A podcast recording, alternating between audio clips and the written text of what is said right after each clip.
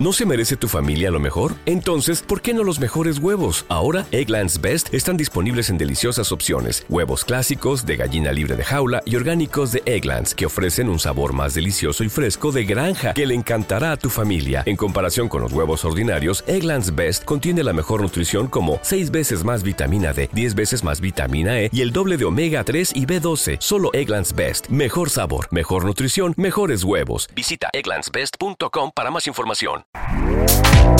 Este podcast forma parte de Evox Originals. Disfruta de este avance.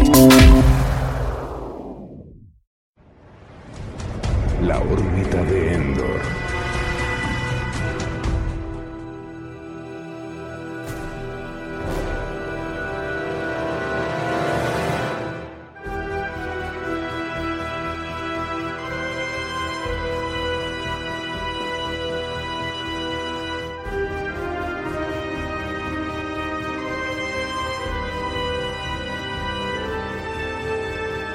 Saludos mundo. No exactamente en estas fechas, pero sí en este año cumple su vigésimo aniversario. 20 años han pasado desde su estreno, madre mía.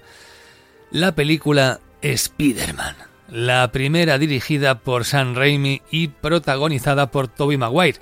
Un film que después de todo este tiempo quizá veamos con diferentes ojos, o puede que no tanto. Que sí, que es nostalgia pura, y bueno, pues a veces no sé es objetivo, pero vamos a intentar, vamos a intentar pasarle nuestro filtro de objetividad pura y dura sin rendirnos ni a la nostalgia ni tampoco, en fin, a, una objetividad absoluta, porque a fin de cuentas también somos fans, por encima de analistas a nuestra manera. En fin, es una película que tiene un análisis delicioso para nuestro podcast especializado en estas movidas. Hemos tenido desde entonces, desde aquel Spider-Man de 2002 que hoy homenajeamos en este especial 20 aniversario, hemos tenido otros Peter Parker, otros Spider-Man o Spider-Man. La animación encima le ha venido muy bien a este personaje. El mundo del videojuego también ha aportado bastante.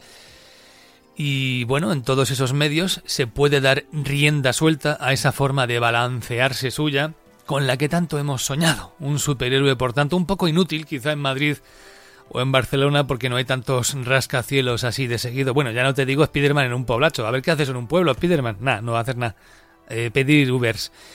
Y, en fin, digamos que precisamente por eso permanece un poco atado a Nueva York y a sus rascacielos, ya que es el entorno donde su habilidad de transporte realmente cobra sentido.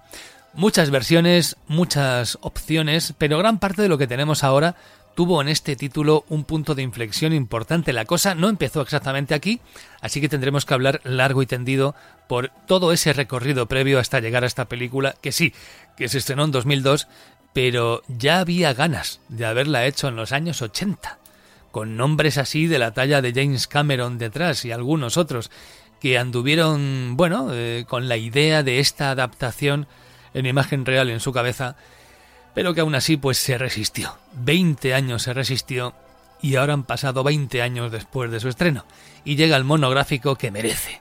Un monográfico densito, profundo, con toda nuestra pasión.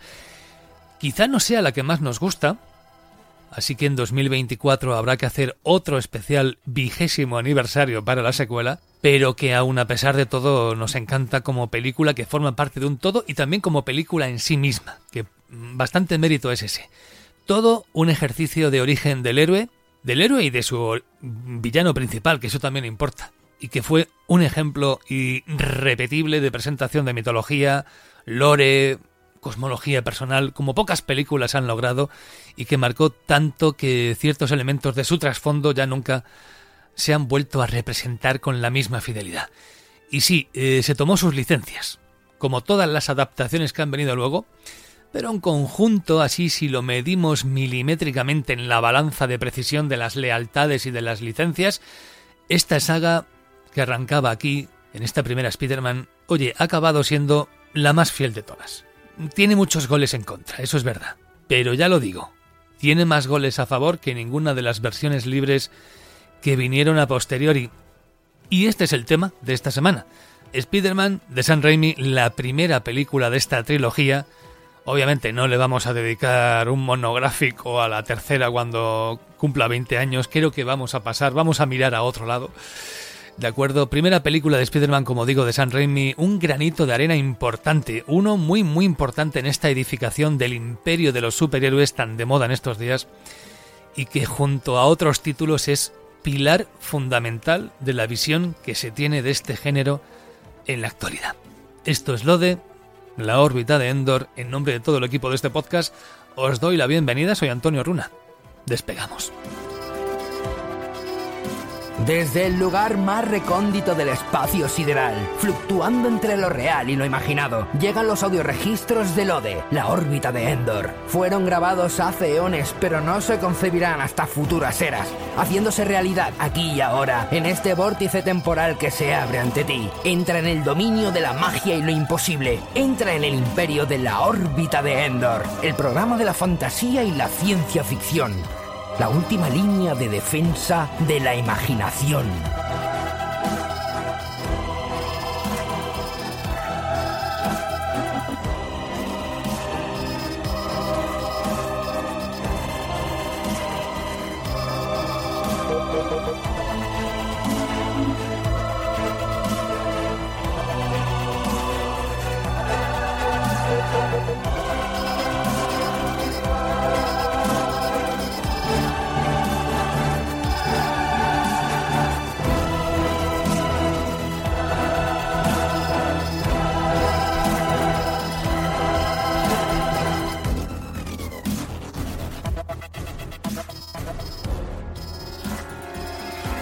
Los aniversarios nos gustan, nos gustan los cumpleaños. Cumplir 20 años está muy bien. Creo que es una edad maravillosa a la que a algunos nos gustaría volver. O quitarnos 20 años de encima, como poco, quedándonos donde nos quedemos. ¿Y quién cumple 20 años? El Spider-Man de San Raimi, la película. Y para celebrarlo, pues tengo por aquí pues a uno de, bueno, nuestro Marvelita así más o menos eh, oficial, si es que nos, nos, podemos permitir esa definición, el señor Rafa Pagis. Pues nada, aquí estamos. Eh, cumple, si Spiderman cumple algo, yo presente, levanto la mano y me presento voluntario. Aquí estamos. Sí. Vamos a ver si le contamos a la gente cositas que hay aquí de la marinera. Eres asombroso. Y ahora vamos con ahora vamos con Antonio Monfort, que aunque bueno, él siempre está asociado a DC, pero también le mola Marvel. Qué tontería es esta. A él le gusta todo, igual que a Pagis también le gusta DC. Pero bueno, cada cual tiene sus especialidades. Señor Antonio Monfort, bienvenido. Muy buenas. Pues yo también, si suena la cosa Spider-Man, probablemente esté por aquí. Detrás de Pagis, yo estaré por aquí. Monfort es que come carne y pescado. No tiene problema. sí, soy, soy omnívoro, como de todo. Tú eres espectacular. Vale. Yo a, lo mejor, yo a lo mejor soy la red, quizá. Se me ha quedado lo, lo, más asqueroso. Bueno, vamos a. Vamos, yo quisiera preguntaros Mm, un poco la visión de entonces y la visión de ahora, porque eh, Spider-Man de San Raimi cumple 20 años en los momentos en los que grabamos y sacamos este, este episodio de la órbita, pero claro, yo en su momento vi esta película, a mí me pareció X o Y, ahora lo contaré, y ahora tras revisitar pues estas películas, quizá ha cambiado mi opinión, no lo ha cambiado. Bueno, primero quiero saber eh, vuestras opiniones, antes y ahora. Spider-Man 2002, Pagis, ¿tú qué me tienes que decir? Bueno, antes, eh, a ver, como comprador compulsivo de cómics de Spider-Man, de, que tengo memoria y haber, vamos, haberme vuelto loco cada vez que veía un chicle que llevaba una pegatina de Spider-Man, fueron muchos años, muchos esperando a ver si se podía ver un Spider-Man en condiciones en pantalla. No, no, te digo ni en cine, ni en televisión, ni me da igual, donde fuese. No había manera, eh, tampoco en consola, en ninguna parte. Era desesperante pero tú, si querías ver un buen Spider-Man, te tenías que ir a los cómics y en los 90 ni eso, casi tampoco. Entonces, bueno, en esas estábamos. Así que cuando llega esta peli, es verdad que luego también estaba la serie de animación esa de los 90, pero cuando llega esta peli, eh, yo, yo flipé, flipé mm, en colores. O sea, ese Spider-Man que yo veía moverse ahí era algo que yo no había pensado jamás que iba a ver, porque pasaban los años y pasaban los años y no había manera. Los superhéroes ya sabemos cómo estaban considerados y era algo muy quitando a Superman y Tim Burton con su Batman, pues era como imposible, imposible. Y menos Marvel, que era una cosa así como pequeña, era impensable. Entonces yo flipé en absolutos colores. Mm, si esto se le podía poner un 10, yo le ponía un 10. Si se podía poner un 100, yo le ponía un 100. O sea, flipé muchísimo en todos los, no sé, en todos los aspectos que se puede flipar. Ahora, 20 años después, cumplimos 20 años, yo vuelvo a ver esta peli, ya no flipo tanto, ¿eh? pero a mí me sigue gustando muchísimo. Yo, mm, para mí hay cosas esenciales en el personaje, pues como puede ser el dichoso poder y la responsabilidad, ese entorno con Tia May. Eh, me parece que la muerte del tío Ben mm, se contó maravillosamente bien en esta película y nos ha superado. Vale que tenemos los lanzarredes orgánicos, pero a mí me parece que este Peter Parker pues es un perdedor como el que a mí me gusta en los cómics, aunque hemos tenido al Peter Stark este y cosas así, pero, pero para mí esencialmente Peter Parker es un perdedor y este lo es. O sea, tiene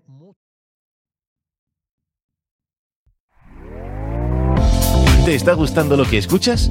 Este podcast forma parte de Evox Originals y puedes escucharlo completo y gratis desde la aplicación de Evox.